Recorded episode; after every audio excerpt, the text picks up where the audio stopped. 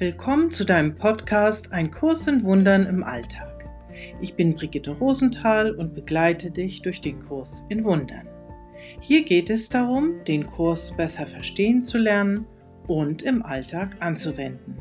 Jeden Tag, in vielen Situationen und mit allen Menschen, die uns begegnen. Ich freue mich, dass du da bist.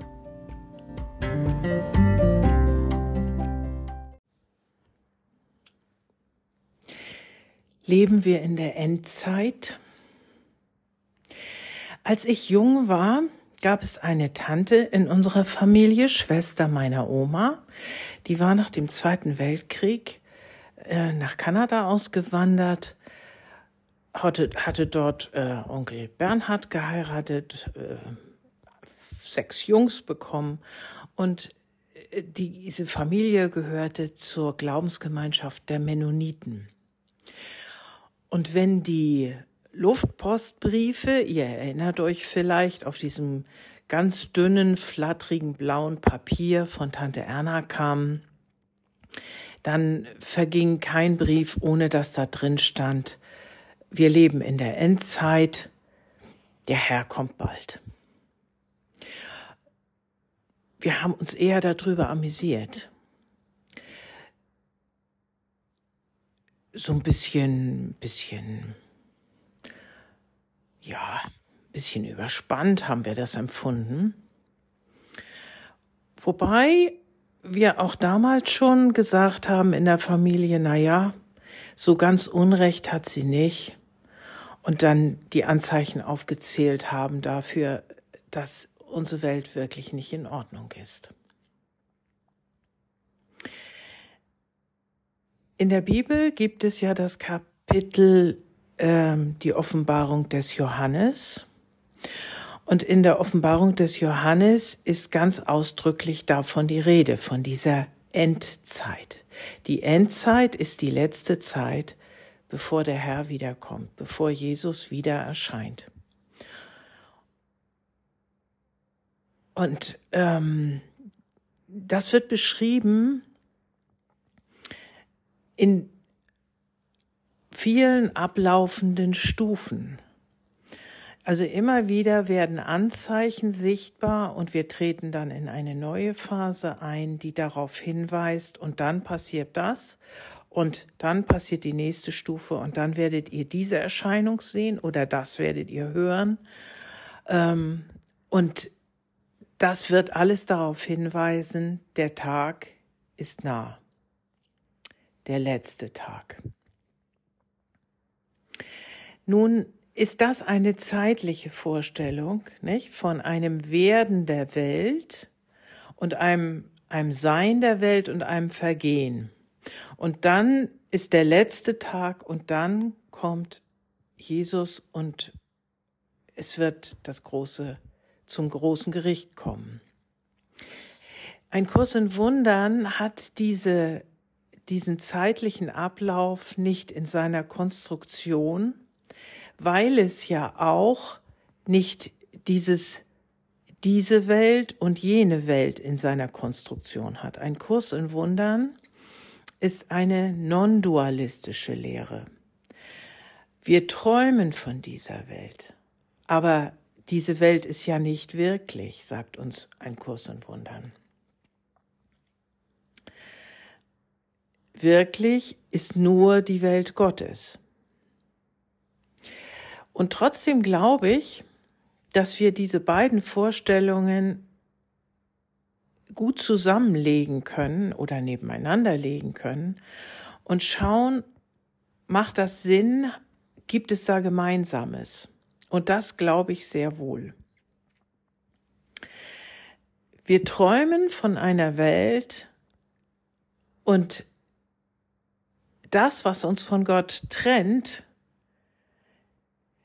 das ist genau das, was die Offenbarung des Johannes eben auch sagt. Wir folgen nicht dem, was uns in die göttliche Wirklichkeit bringen könnte. Ich bin der Herr dein Gott, du sollst keine anderen Götter neben mir haben, heißt es im ersten Gebot. Und, und dem zu folgen, sich dem unterzuordnen, zu wissen, ich kann mich darüber nicht erheben. Und wenn ich das tue, dann, dann werde ich, wie die Bibel das nennen würde, automatisch in Sünde verfallen. Ich werde in, ich, ich werde ins Verderben kommen. Die Welt wird ins Verderben kommen und alle anderen mit mir. Genau das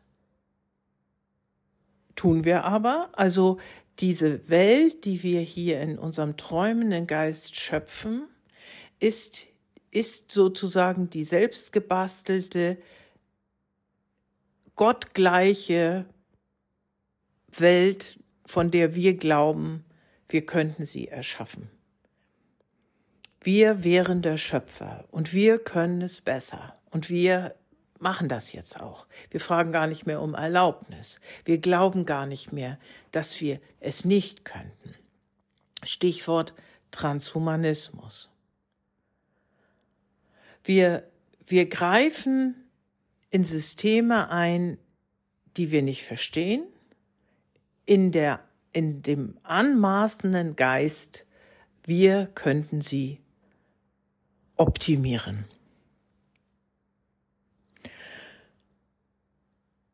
Die sogenannte Corona-Krise hat das sehr deutlich gemacht. Da wird in die Gensubstanz der Menschen eingegriffen,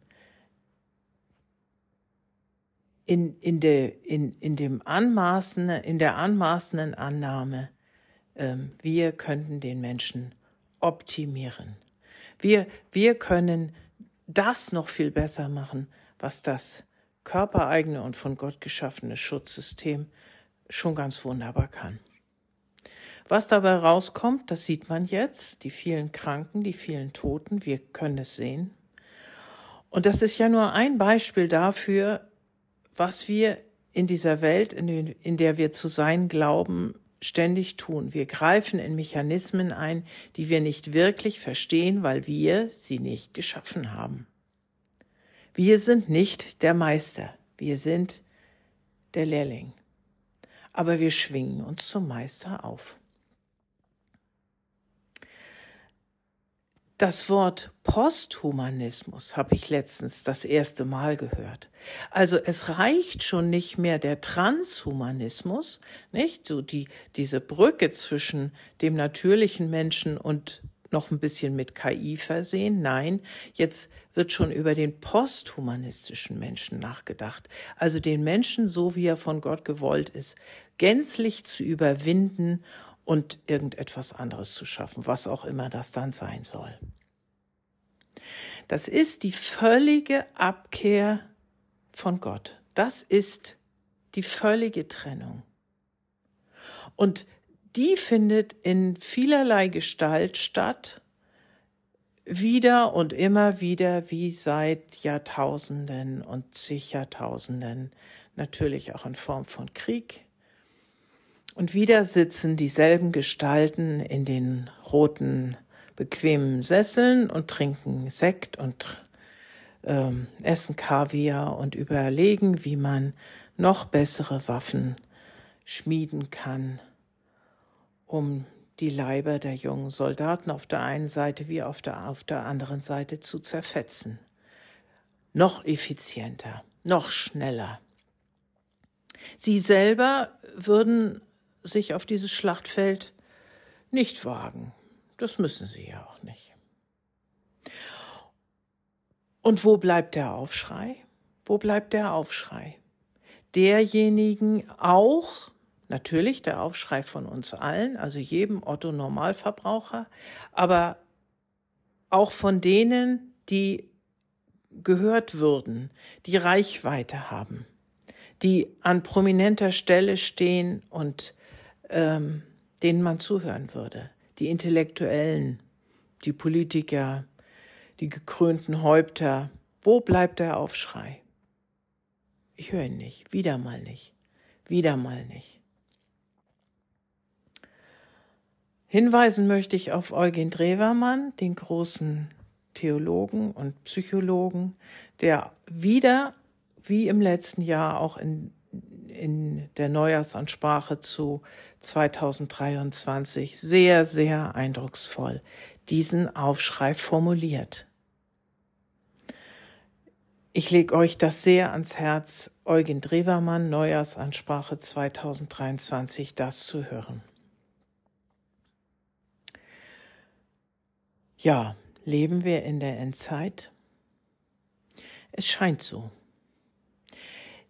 Das, was die Offenbarung des Johannes sehr symbolisch ausdrückt, das können wir in der Welt, in der wir hier glauben zu sein, die wir uns denken in unserem Ego-Geist an allen Ecken und Enden beobachten. Und ich glaube, ich bin nicht damit alleine zu sagen, die Lage spitzt sich zu. Es wird enger. Es war gerade für uns hier in der westlichen Welt, in Deutschland oder Österreich oder Schweiz oder Nordamerika, ähm, es war bequem, oder? Wir haben es viele Jahre richtig gut gehabt. Da haben wir das nicht so wahrgenommen, nicht so mitbekommen. Und doch waren die Anzeichen auch schon immer da. Wir haben nur irgendwie auf der bequemeren und reicheren Seite der Erde gelebt. Und jetzt wird es auch bei uns spürbar, dass die Krisen, die aus dem Geist entstehen, aus dem Geist, der sich von Gott getrennt hat, aus dem Geist, der vollkommen im Ego-Modus läuft, dass die nun auch bei uns ankommen. Und nun werden wir abgefragt, wie willst du leben? Willst du weiter in diesem Ego-Modus, auf diesem Ego-Trip weitermachen, dich an den Dingen festhalten, die die Trennung von Gott weiter manifestieren, die dich weiter in eine Richtung hinunterziehen, die niemals zum Frieden, zur Zufriedenheit, zum Glück, zur, zur Einheit mit, mit anderen führen kann? Oder willst du endlich in den Frieden Gottes kommen und das und damit eben auch zum Frieden mit, mit deiner Welt, in der du lebst und zum Frieden mit deinen Nächsten, zum Frieden auf globaler Ebene. Und das ist nur im Geist zu erreichen. Also bevor wir im Geist nicht die Umkehr antreten und mit diesen kriegerischen Handlungen, welche immer das auch sind, nicht? Also ich habe es beschrieben, jetzt ein paar Minuten lang. Aufhören und uns besinnen, dass wir die Geschöpfe sind und nicht die Schöpfer. Und wenn wir denn schöpfen wollen, wir sind mit Schöpferkraft ausgestattet, dass wir dann in seinem Sinne schöpfen und nicht in dem fehlgeleiteten, dunklen und fehlgeleiteten Ego-Sinne schöpfen. Jetzt ist die Zeit.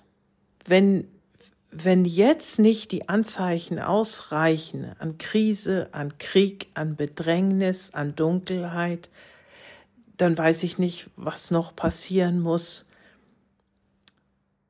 damit wir aufwachen und uns dem zuwenden, ähm, was Jesus gelehrt hat, was wir im Neuen Testament finden können und dem zuwenden, was wir im Kurs lesen können, was uns Jesus da sagt. Die Arbeit daran, diese geistige Arbeit daran, ist das Wichtigste, was wir im Moment tun können. Jeder für sich in seinem eigenen Leben, in den kleinen Beziehungen zum, zum Nachbarn, zum Partner, zu den Kindern, zu den Freunden, da fängt es an. und dann in den größeren Zusammenhängen, in die wir gestellt sind, wo wir eine Stimme haben, das mit dem, mit dem, ja, mit dem Heiligen Geist geleitet zu gestalten. Das wünsche ich uns.